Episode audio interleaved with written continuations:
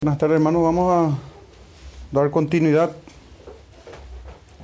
a nuestro a la exposición del libro de la primera carta de Juan, del apóstol Juan. En primera de Juan capítulo 3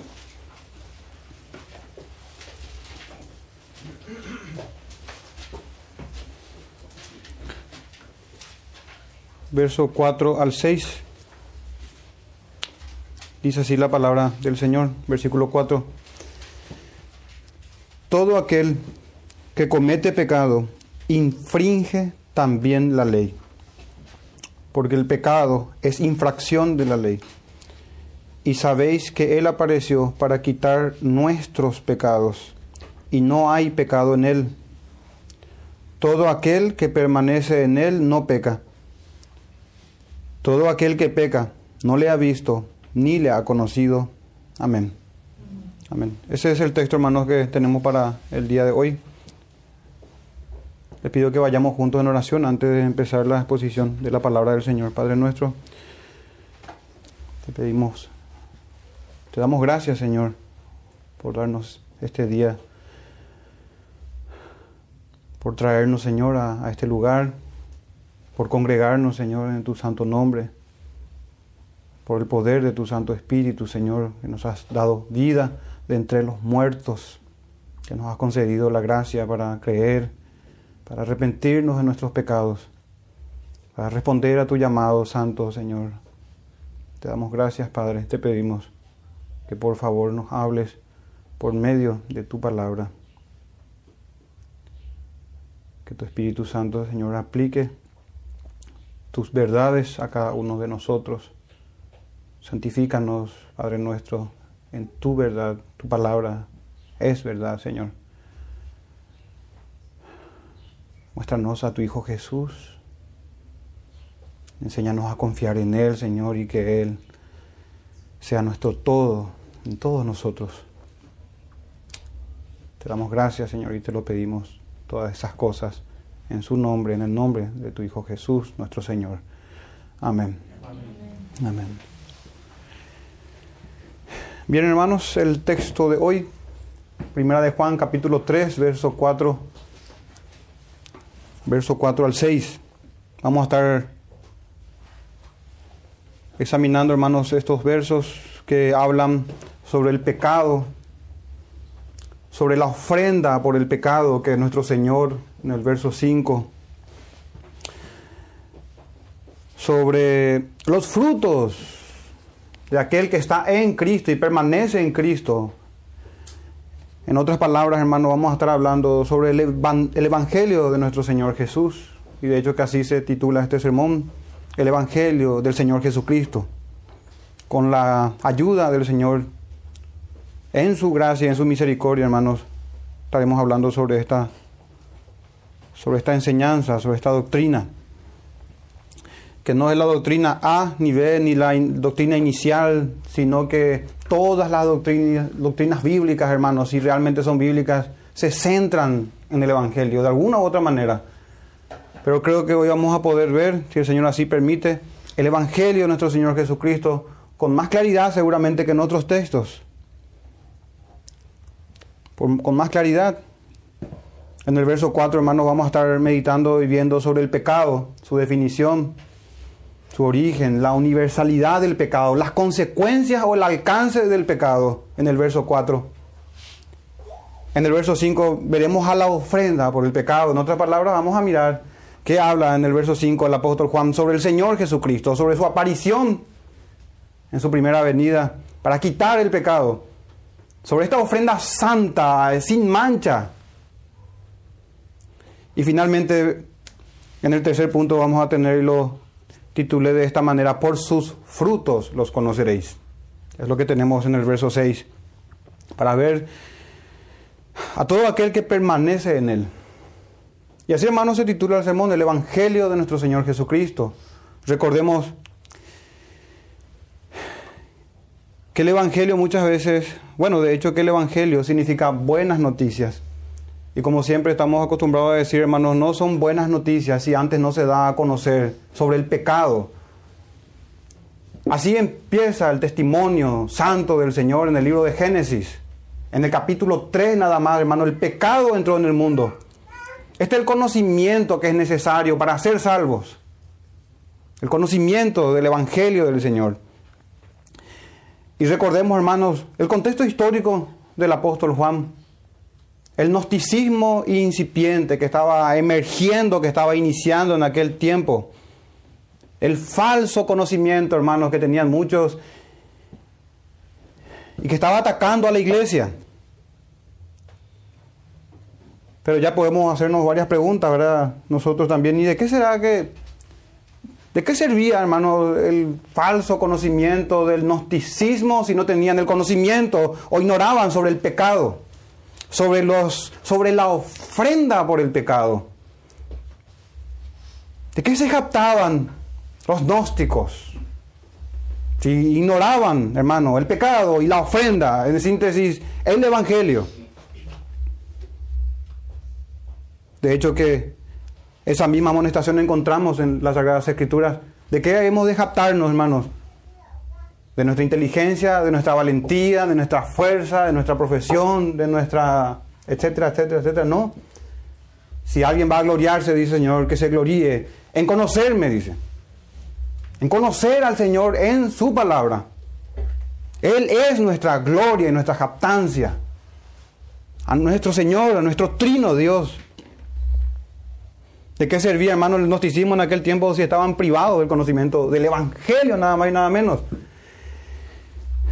Pero para nosotros también, hermanos, ¿de qué sirve o de qué servirá todo el conocimiento que pudiésemos tener si no conocemos realmente a Dios en su palabra sola.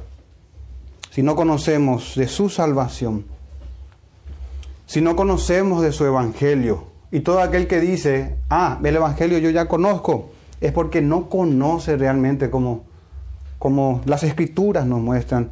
El evangelio es el todo del cristiano, hermanos. De Génesis a Apocalipsis se nos da testimonio de aquel que era en el principio, del verbo hecho carne.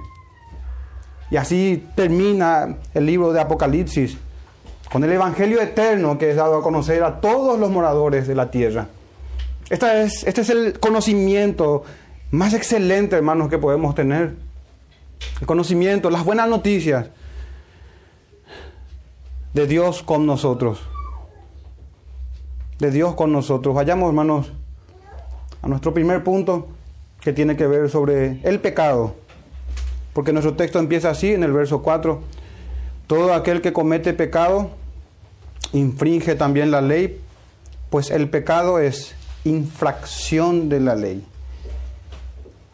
Y es una definición sencilla, hermano, la que nos da el apóstol. Una definición del pecado. En el verso 4, el pecado es infracción de la ley. Eh, el apóstol Pablo, escribiendo a los cristianos en Roma, en el verso 20 del capítulo 3, dice que por medio de la ley es el conocimiento del pecado. Fíjense, hermanos, cómo el pecado está estrechamente relacionado con la ley del Señor. ¿Y por qué es importante conocer el testimonio del Altísimo? Por medio de la ley, hermanos, es el conocimiento del pecado. Sabemos que tenemos las obras escritas, las obras de la ley escritas en nuestros corazones. Pero también sabemos por las escrituras que la mente está entenebrecida. Que ya los hombres no ven claramente, hermanos. Para eso se nos da las escrituras. Y esto pudiese ser una novedad, hermanos, pero la ley no es el camino del Evangelio. La buena noticia no tiene que ver con tu cumplimiento de la ley. Como les dije recién, o como el apóstol Pablo decía, por medio de la ley es el conocimiento del pecado y la transgresión o infracción de la ley. Ese es el pecado, hermanos. Ese es el pecado. Entonces el camino no es la ley, el camino del Evangelio. Por las obras de la ley, dice Pablo, el apóstol, ningún ser humano será justificado delante de él. Será tenido por justo delante de Dios. Romanos 4:15 dice esto, pues la ley produce ira. Atienden hermanos, la ley produce ira. Estamos excluyendo al Señor Jesucristo por un momento, así y recordar cómo estábamos antes, sin Cristo, sin Dios, sin esperanza. Y así está el mundo, hermanos, sin el Evangelio, teniendo una forma de religión, queriendo llegar a Dios por medio de la ley. Y muchas veces pudiésemos decir con buenas intenciones, uno piensa que debe reformar, que tiene que cambiar su vida, pero hermanos, estamos olvidándonos algo. Esos son los frutos del arrepentimiento. Hay que ir al Señor en humillación. La ley tiene un uso importantísimo en este sentido y que nos muestra, hermanos, nuestros pecados. Es el conocimiento de que estamos pecando contra el Señor. Es la definición, hermanos, del pecado, es transgresión a las normativas, es errar el blanco, es idolatría. El camino, hermano, no es la ley. Es cierto, nos salva para andar en la ley. Una salvación por obras, hermanos, es el sello que autentica toda falsa religión. Salvación por méritos, por más de que sea el 0,001% echa a perder la obra de Jesucristo. El intento de alcanzar el cielo por medio de las obras de la ley es la marca indeleble de la bestia o de los hombres, de aquellos que quieren alcanzar la perfección como si fuese que el hombre caído, post-adámico, si podemos decir, pudiese tener tal virtud. Como si fuese que Adán mismo antes de pecar hubiese sido inmutable, como el bendito Salvador es, inmutable e impecable. El mismo ayer, hoy y por los siglos de los siglos.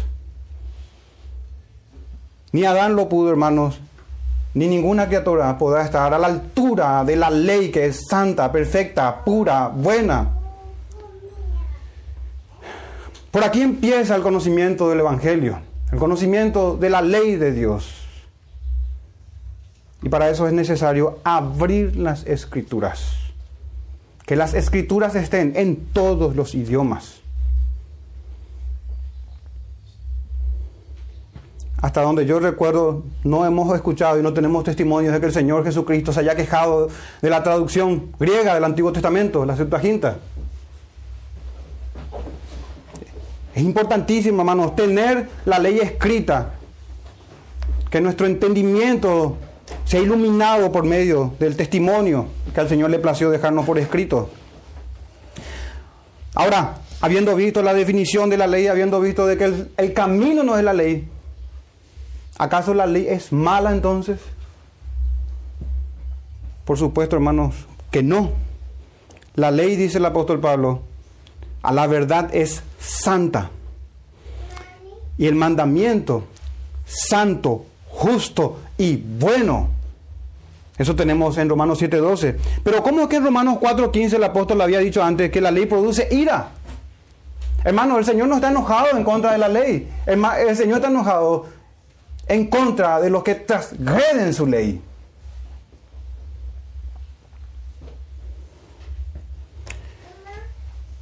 Dios está airado contra el impío todos los días. Salmo 7:11 no está airado en contra de la ley, la ley es santa y nos habla acerca de Dios, quien es el dador de la ley. Dios está airado, hermanos, contra el impío todos los días. Y como dijimos hace rato, si bien el camino no es la ley, si bien dijimos eso, hermano, hay que aclarar también esto. No somos salvos por guardar la ley, pero sí somos salvos para guardar la ley, que conocemos esa doctrina como santificación. El Espíritu Santo nos va haciendo semejantes a Jesucristo. Cada vez más en este tiempo. No entramos por medio de la ley, ni tampoco acabamos en la ley como si se desechase al Cristo, sino que toda nuestra suficiencia de inicio a fin viene por la fe sola. Y la fe da frutos, hermanos. Y ciertamente hay tensión ahí. Entonces somos salvos no por guardar la ley, pero sí somos salvos para guardar la ley. Y ese, ese para guardar la ley es una obra de Dios mismo. Él mismo pone temor en los creyentes. Él mismo hace que andemos en sus estatutos. Es una característica del nuevo pacto. Es una característica del nuevo pacto. Y antes de pasar al origen del pecado, quisiera, hermanos, hacer un paréntesis aquí, una nota al margen, para recordar, yo sé que ya la mayoría sabe esto, las distinciones de la ley. ¿Por qué tomo, hablo un poco de la ley? Porque en la definición de la ley que da el apóstol Juan, la ley se relaciona, perdón, la definición del pecado, la ley se relaciona, el pecado se relaciona con la ley. Y vemos que la ley produce ira, vemos que la ley no es el camino para ser salvos obras de la ley, no. Sin embargo, es bueno recordar, hermanos, distinciones de la ley. Y tenemos la ley ceremonial que, tiene, que es tocante a los aspectos ceremoniales, especialmente del Antiguo Testamento, que en su gran mayoría apuntan a Cristo y a su iglesia, la ley ceremonial, la ley civil que regía en el ámbito civil del pueblo de Israel y la ley moral, hermanos, esas son distinciones de la ley. Y dentro de la ley moral tenemos también sus diversos usos. Sus diversos usos. Y uno de ellos es que convence de pecado. Podemos decir que tiene un uso evangelístico. Que es lo que hablaba Pablo, que es el conocimiento de la ley y que la infracción de la ley es el pecado. Hermano, pero ¿de dónde es que eh, em, inicia todo esto del pecado? Y yo creo que una, una pregunta no difícil, porque a cada pregunta que hacemos, la mayoría de las veces, y no en todas, en Génesis, en el principio, las cosas inician ahí.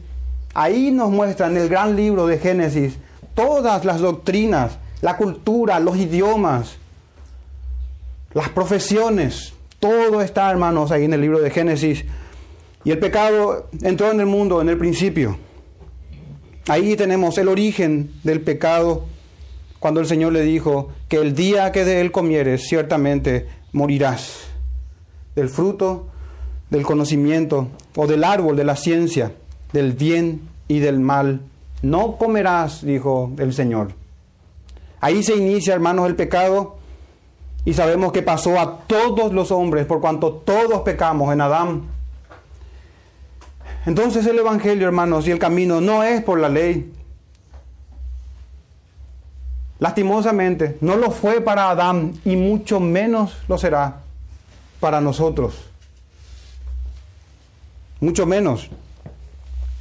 Romanos 3:23, texto que conocemos por cuanto todos pecaron y están destituidos de la gloria de Dios.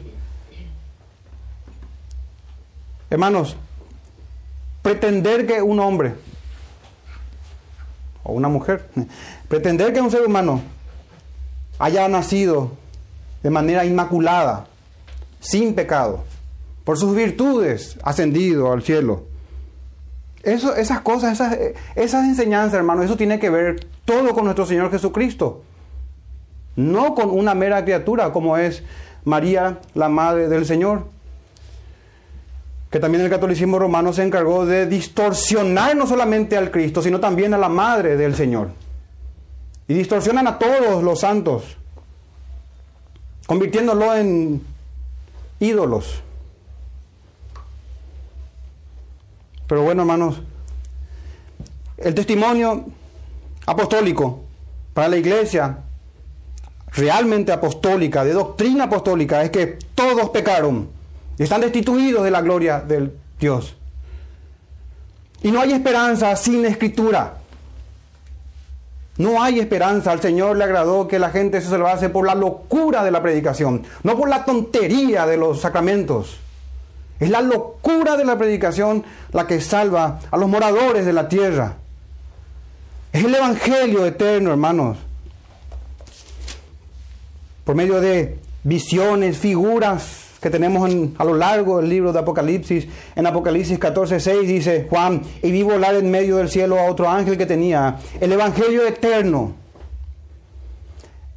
No hay varios evangelios, hay un solo evangelio, una sola fe, un solo bautismo, un solo Señor, un solo pueblo del Señor, una sola sagradas escrituras, un solo Dios, nuestro trino Dios. Y así también el Evangelio eterno para predicarlo a los moradores de la tierra, a toda nación, tribu, lengua, pueblo. Este es, hermanos, el mensaje del Evangelio. Este es el mensaje que debe ser predicado hasta que el Señor venga.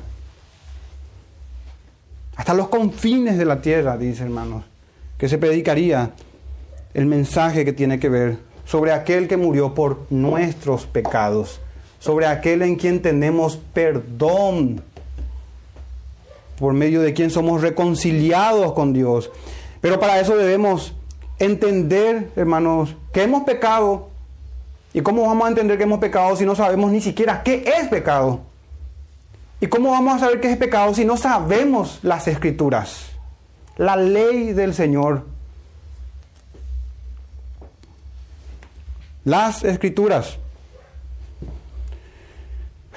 Así que este mensaje no es para aquellos... Hay gente que piensa de esa manera, no. Tenés que ir a predicar allá en la penitenciaría tal. Ellos son los pecadores, ellos son los criminales.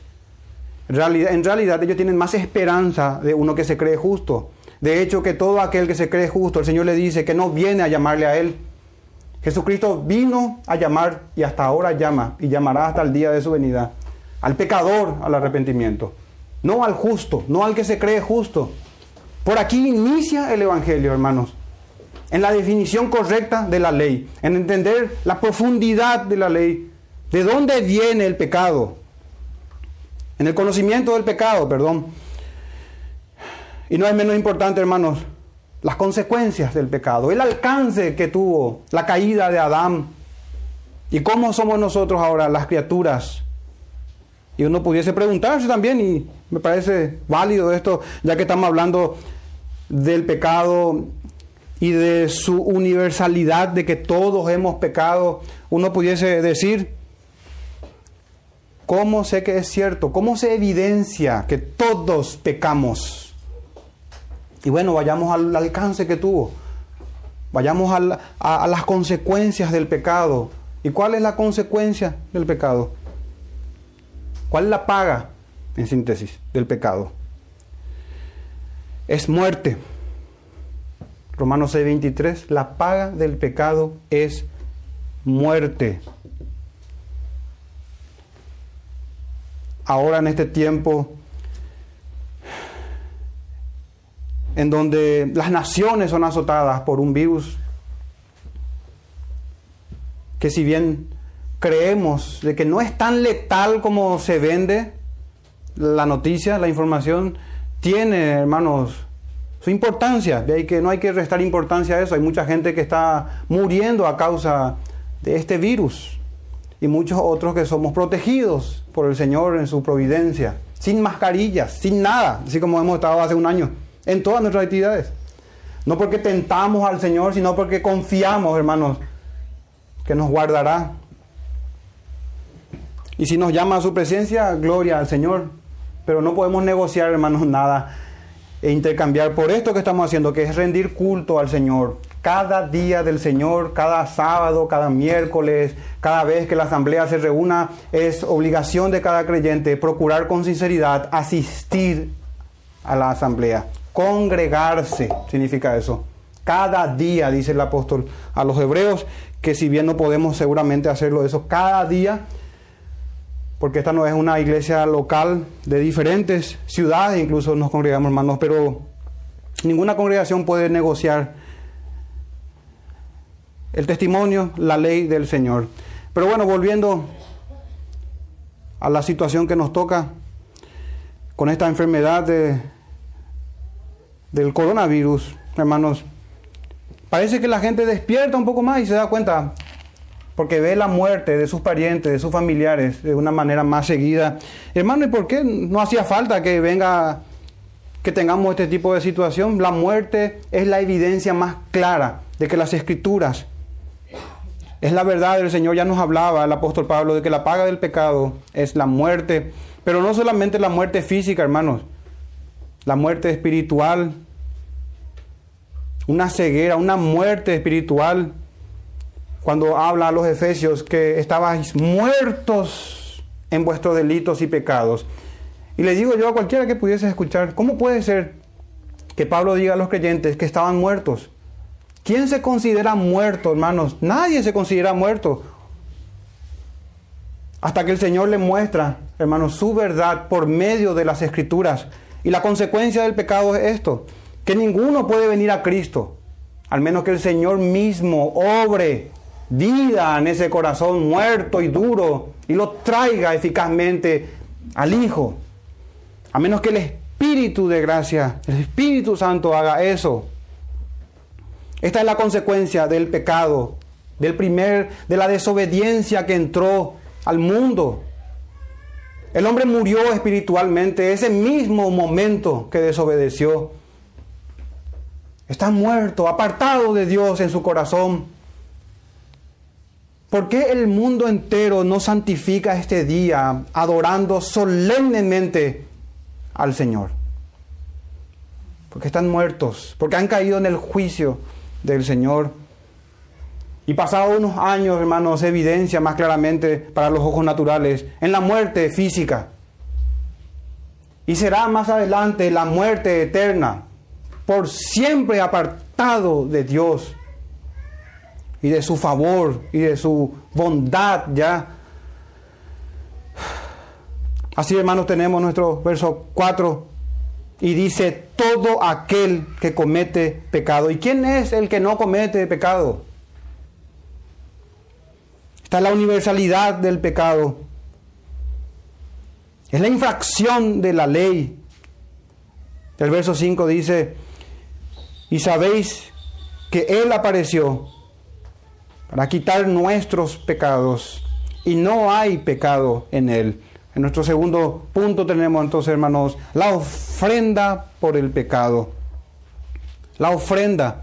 El texto no dice, hermanos, que Él aparecerá. Porque si bien es cierto que volverá, dice el autor de los Hebreos, de que ya no será con relación al pecado. En Hebreos 9:28. En su primera venida vino como el siervo sufriente en su segunda venida vendrá como rey de reyes, como lo que realmente es, señor de señores. Pero el texto dice, y sabéis que Él apareció. Y gracias Señor hermano, porque sí sabemos que Él apareció y sabemos de su obra. El apóstol Pedro en su primera carta dice que ya estaba destinado desde antes de la fundación del mundo, pero fue manifestado en los postreros tiempos por amor de vosotros, por amor de su pueblo. A esto se refiere el apóstol cuando habla de su aparición, su primera venida.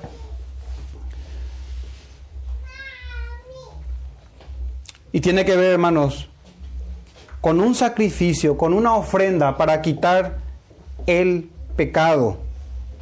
Pareciera ser que el apóstol Juan vuelve a hacer eco de las palabras de Juan el Bautista. De hecho que en su evangelio, el evangelio de Juan, capítulo 1, versículo 29, él ya había escrito, cuando, cuando Juan el Bautista dice, he aquí el Cordero de Dios que quita el pecado del mundo. A esto se refiere, hermano, de su aparición gloriosa, que Él apareció para quitar nuestros pecados. Fíjense cómo el cordero no es de una familia hebrea, no, son, no es un cordero, no es el cordero de los hombres, es el cordero de Dios. El cordero de Dios santo, sin mancha.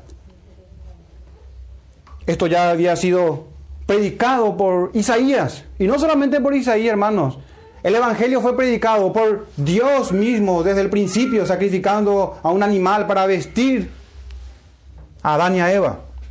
Derramando la sangre de un inocente para vestir la vergüenza de nuestros primeros padres. Lo confrontó con su pecado. Los llamó eficazmente en Génesis capítulo 3. Preguntándole, ¿dónde están? ¿Qué hicieron? Fíjense cómo Dios mismo utiliza su ley que había dado para que se den cuenta que necesitan a un Salvador. Que no pueden cubrirse con sus obras. Que Dios cubre su vergüenza. Este es, hermanos, el Evangelio que fue predicado desde el principio. Mas Él fue herido por nuestras rebeliones, dice el profeta Isaías en 53, verso 5. Dice, dice que fue molido por nuestros pecados. El castigo de nuestra paz fue sobre él y por su llaga fuimos nosotros curados.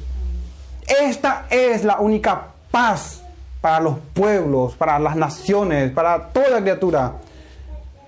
La que se basa en el castigo de un inocente. Él fue molido por nuestros pecados. En el verso 6 dice, todos nosotros nos descarriamos como ovejas.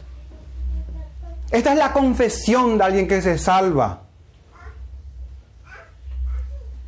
Confiesa su,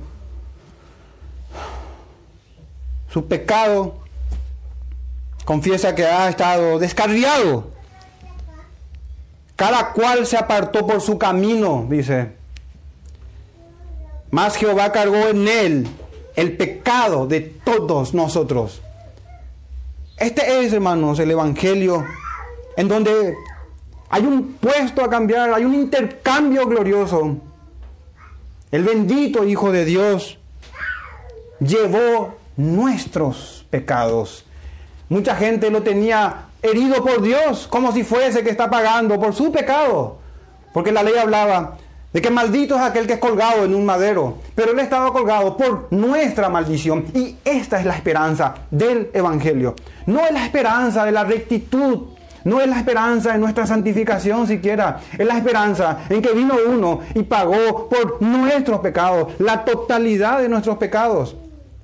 Porque vino uno y fue obediente. Hermanos, no tenemos arte ni parte en la salvación acarreamos la maldición de Adán. Ahora toca escuchar el Evangelio y ser salvo, mirar a Cristo todos los términos de la tierra y recibir gratuitamente el perdón de sus pecados. No hace falta que viaje a, otro continente o que cruce el mar. Necesita escuchar el Evangelio y creer en aquel que se hizo hombre y que es el nuevo Adán, perfecto y obediente. Adán cayó en tentación en un jardín lleno de frutos, hermano. El Señor Jesucristo fue tentado en un desierto donde no probó pan ni agua. Salió victorioso del pecado. Y Él es nuestra esperanza. Él es la esperanza para el perdón de nuestros pecados, para que nuestros pecados sean quitados. No podemos, hermanos, presentarnos con nuestro santómetro, que nada va a servir. Y les recuerdo que el justo por la fe vivirá. Fíjense que hay una tensión. No estamos en contra de la santidad, sino todo lo contrario. Pero aún el justo por la fe vivirá. No dice que el impío por la fe vivirá, de hecho que la impiedad es incredulidad.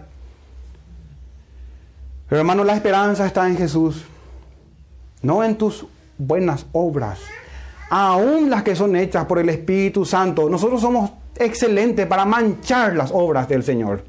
Aún cuando el Espíritu Santo se opone a la carne para que no hagamos lo que nuestra naturaleza caída quiere, el hombre mancha aún las obras del Señor. Y gracias al Padre por un mediador como Señor Jesucristo, que ora por nosotros, intercede por nosotros, para el perdón de nuestros pecados. Pero hermano, nuestra esperanza es Jesús solo. No podemos agregar nada a la obra del Señor. No podemos. Él apareció para esto. Para que seas rico. No, para quitar nuestros pecados. Para que tengas éxito en tus emprendimientos. No, para quitar nuestros pecados. Aun si fuesen decapitados sus discípulos, como de hecho que lo fueron en el primer siglo. Anduvieron errantes. Dice el autor de los Hebreos del que el mundo no era digno de ellos. Esta es la fe. El Señor Jesucristo no tenía dónde reposar su cabeza. Así que la gracia y el amor de Dios no se mide, hermanos, por lo que los ojos naturales ven, sino por el Evangelio eterno que es dado a conocer. Porque el que tiene oídos para oír, oiga, decía el Señor. Y somos bienaventurados, hermanos, si tenemos esos oídos para oír su palabra. Tenemos lo más grande que puede existir, que hay en el mundo. Es el Evangelio, la buena noticia que habla sobre nuestro Salvador.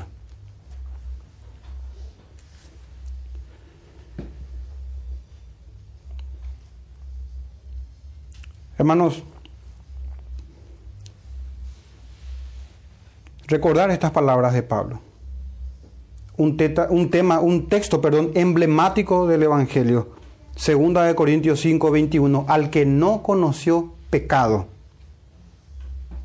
por nosotros lo hizo pecado, para que nosotros fuésemos hechos justicia de Dios en él justicia de Dios. Nuestros pecados fueron cargados en Cristo. Y al unísono los apóstoles hablan de esto.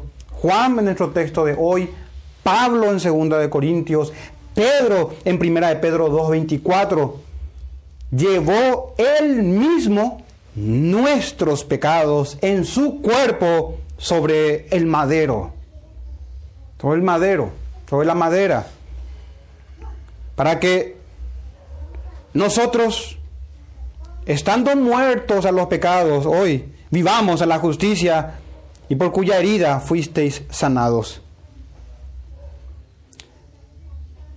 Hermano, ahí, de esto trata el Evangelio de los pecados de los hombres y de aquel que quita el pecado de su pueblo. Pero es necesario, hermanos, aclarar también aquí que tiene que haber arrepentimiento y confesión de pecado. De principio a fin, esta es la vida del creyente. Se arrepiente de su pecado y lo confiesa. Así teníamos ya en capítulos anteriores, en el capítulo uno de esta carta, verso 9, si confesamos nuestros pecados, nuestros pecados, Él es fiel y justo para perdonar nuestros pecados y, fíjense eso, limpiarnos de toda maldad. No es que una vez lo hemos confesado, no es que una vez nos arrepentimos.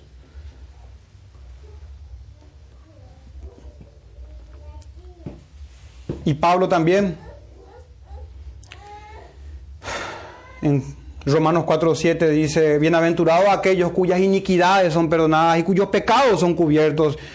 Bienaventurado el varón a quien el Señor no inculpa de pecado. No inculpa de pecado. Hermanos, en el verso 4 dice, todo aquel que comete pecado también infringe. En el verso 5, perdón, que es el que estamos ahora. Sabéis que Él apareció, dice, para quitar nuestros pecados, que es lo que estamos viendo. Y se menciona seguidamente, y no hay pecado en él. Esta es la ofrenda, la única ofrenda, hermanos. Todas las ofrendas y los sacrificios y los corderos, los animales del Antiguo Testamento apuntaban al cordero, al Mesías, al ungido de Jehová, a aquel que es rey, a aquel que es profeta, aquel que es sacerdote del Altísimo. Es un rey sacerdote y habla de parte del Padre.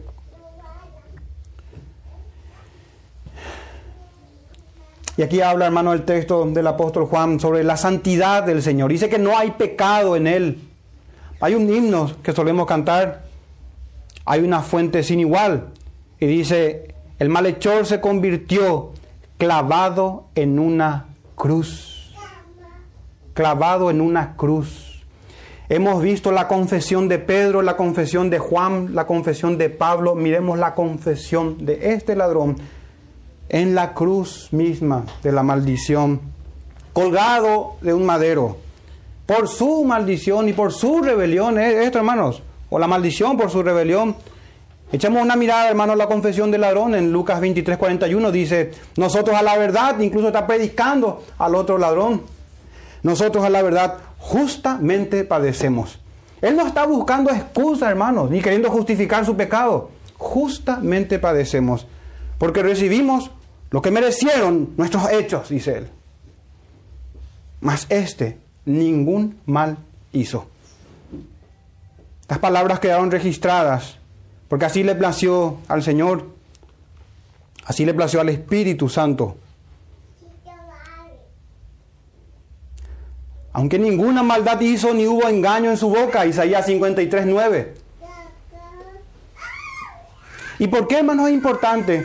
esta mención que hace el apóstol Juan aquí de la pureza del Cordero, de su impecabilidad, de que Él es el mismo ayer, hoy y por los siglos, sin pecado, puro. ¿Por qué es que es importante, hermanos, defender esta doctrina? Recordar y meditar en esto. Es porque así era necesario, hermanos, para que fuese ofrecido por nuestros pecados. Fíjense lo que dice el apóstol Pedro Primera de Pedro 1, 18 al 20 dice, sabiendo que fuisteis rescatados, redención, hemos sido rescatados de vuestra vana manera de vivir, la cual recibisteis de vuestros padres. Y este rescate dice, no con cosas corruptibles como oro o plata, sino, aquí habla de la, del rescate que hemos tenido, sino con la sangre preciosa de Cristo, como de un cordero sin mancha porque está apuntando, hermanos, al Antiguo Testamento. Y esta es la manera correcta de leer las Escrituras. Así, esta es la interpretación de los apóstoles. Ellos ven al Antiguo Testamento y ven las figuras, las sombras del Cordero, que todo eso apuntaba a Jesús como de un Cordero sin mancha. Él es el Cordero de Dios que quita el pecado del mundo. Él es el templo él es el tabernáculo, Él es el sacerdote, Él es el rey de Israel. Jesucristo es el todo de nosotros. Jesucristo, hermanos, es la idea central de las Sagradas Escrituras. Su persona y su obra. Como de un cordero sin mancha y sin contaminación. En 1 Pedro 2, 22 al 24 dice, el cual no hizo pecado Fíjense esta idea, hermano, recurrente una y otra vez está en las palabras de los apóstoles. Ni se halló engaño en su boca. Quien cuando le maldecían, no respondía con maldición. Cuando padecía, no amenazaba, sino encomendaba la causa al que juzga justamente. Quien llevó él mismo nuestros pecados en su cuerpo sobre el madero, para que nosotros, estando muertos a los pecados, vivamos a la justicia. Y así, hermanos, es importante, tiene que ver este texto que menciona aquí el apóstol Juan con la pureza de la ofrenda, yendo totalmente de contramano, hermanos, con la doctrina gnóstica, que no aceptaban que el verbo se hizo carne. Nuestro Señor permaneció sin pecado, impecable, santísimo Hijo de Dios. Pero hermanos, esta doctrina no solamente es importante para esto, para la ofrenda, no, solamente tocante a eso, hermanos. Miren su compasiva mediación sacerdotal. No solamente nos sirve para recordar a la cruz, sino para tenerlo presente hasta hoy día. Porque dice el autor de los Hebreos que tenemos un sumo sacerdote, que no tenemos un sumo sacerdote que no pueda compadecerse de nuestras debilidades, sino uno que fue tentado en todo según nuestra semejanza, ese es nuestro Señor, pero sin pecado. Sin pecado. No es que tenemos que buscar otro mediador para ir a Jesús. No, hermanos. Tenemos un sumo sacerdote compasivo, que nos entiende, que se hizo hombre y se mantuvo sin pecado. Dice que fue tentado a nuestra semejanza. Eso está en Hebreos 4.15 y Hebreos 7.26. Miren esto, hermanos. Porque tal sumo sacerdote nos convenía. Santo, inocente, sin mancha, apartado de los pecadores, más sublime que los cielos. Hermano, buscar otro mediador para ir a Cristo es atentar en contra de su benevolencia y de su amor. No necesitamos otro mediador entre Dios, entre perdón, entre nosotros, entre los hombres y Jesús. Para eso Él es mediador. Y saben, hermanos, que voy otra vez en contra de la doctrina católica romana, que ellos buscan mediadores una y otra vez para llegarse al Señor Jesús. No, que su madre es a ella le va a escuchar. Claramente vemos en los evangelios, Señor, ahí están tu madre y tus hermanos y quedó esperando. Mi madre y mis hermanos son aquellos que escuchan, que obedecen los mandamientos del Señor. Así respondió el Señor Jesucristo. Y aparte, ninguna criatura tiene omnisciencia y omnipresencia para estar en todas partes. Hermanos, así convenía un perfecto mediador que tenemos ahí al final del verso 4 del verso 5, perdón, que no hay pecado en él, hermanos. El verso 6, y todo aquel que permanece en él no peca. Todo aquel que peca, dice a continuación, no le ha visto ni le ha conocido. Hemos visto, hermanos, dos puntos. Ahora vamos a ver el tercero y final. El primero hablaba sobre el pecado, el segundo sobre la ofrenda del pecado. Y finalizaremos con esto, hermanos, por sus frutos los conoceréis. ¿Acaso, hermano, el cristiano ya no peca, verdad? Ya no comete infracción de la ley porque dice ahí, todo aquel que permanece en él no peca. Vayamos siempre, hermanos, una regla de interpretación es que la escritura es su propia intérprete. Yo no puedo decirle, no tengo autoridad, nadie tiene autoridad para, para decir el texto, esto significa, sino que tiene que ser la misma escritura quien se interpreta a sí misma y ahí dar su interpretación. Para que la escritura se interprete a sí misma, entendiendo que tiene finalmente un solo autor y es Dios mismo, es el testimonio del Espíritu Santo. ¿Qué dice la escritura sobre esto? Salomón en Eclesiastés 7:20, ciertamente no hay hombre justo en la tierra que haga el bien y nunca peque. Y Juan mismo, hermanos, el apóstol Juan mismo decía en 1.10, capítulo 1, verso 10, y decimos que no hemos pecado, le hacemos a él mentiroso y su palabra no está en nosotros. En 1.8 decía, si decimos que no tenemos pecado, nos engañamos a nosotros mismos. Entonces, ¿qué es lo que el apóstol está queriendo decir aquí en este verso? Que todo aquel que permanece en él no peca sabiendo que la palabra, hermano, es inerrante, infalible. ¿Cómo se explica este texto que literalmente dice que no peca? Hemos visto qué dice Eclesiastés, qué decía antes Juan, pero miremos, miremos, hermano, el contexto más inmediato.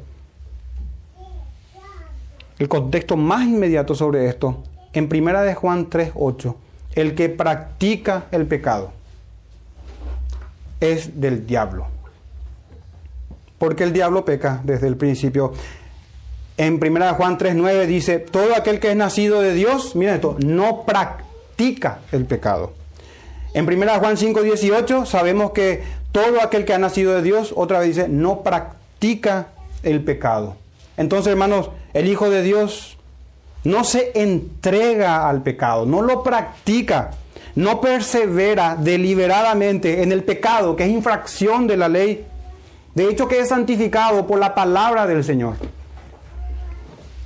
Pero el que no le ha visto, el, que no conoce a Jesucristo, vive en pecado, lo practica, lo tiene como algo habitual. A esto se refiere, hermano, en esta última parte. Aquel que practica el pecado que es aquel que peca en este contexto, no le ha visto ni le ha conocido. No se cumple en él. Gálatas 5:17 que dice que los deseos de la carne, el deseo de la carne es contra el Espíritu, el Espíritu Santo. Y el deseo del Espíritu es contra la carne. No hay esta guerra, hermanos, en aquel que no conoce al Señor. Si alguno está en Cristo, nueva criatura es, las cosas viejas pasaron y aquí todas son hechas nuevas. Esto es para el creyente, hermanos. Entonces, ya para ir cerrando,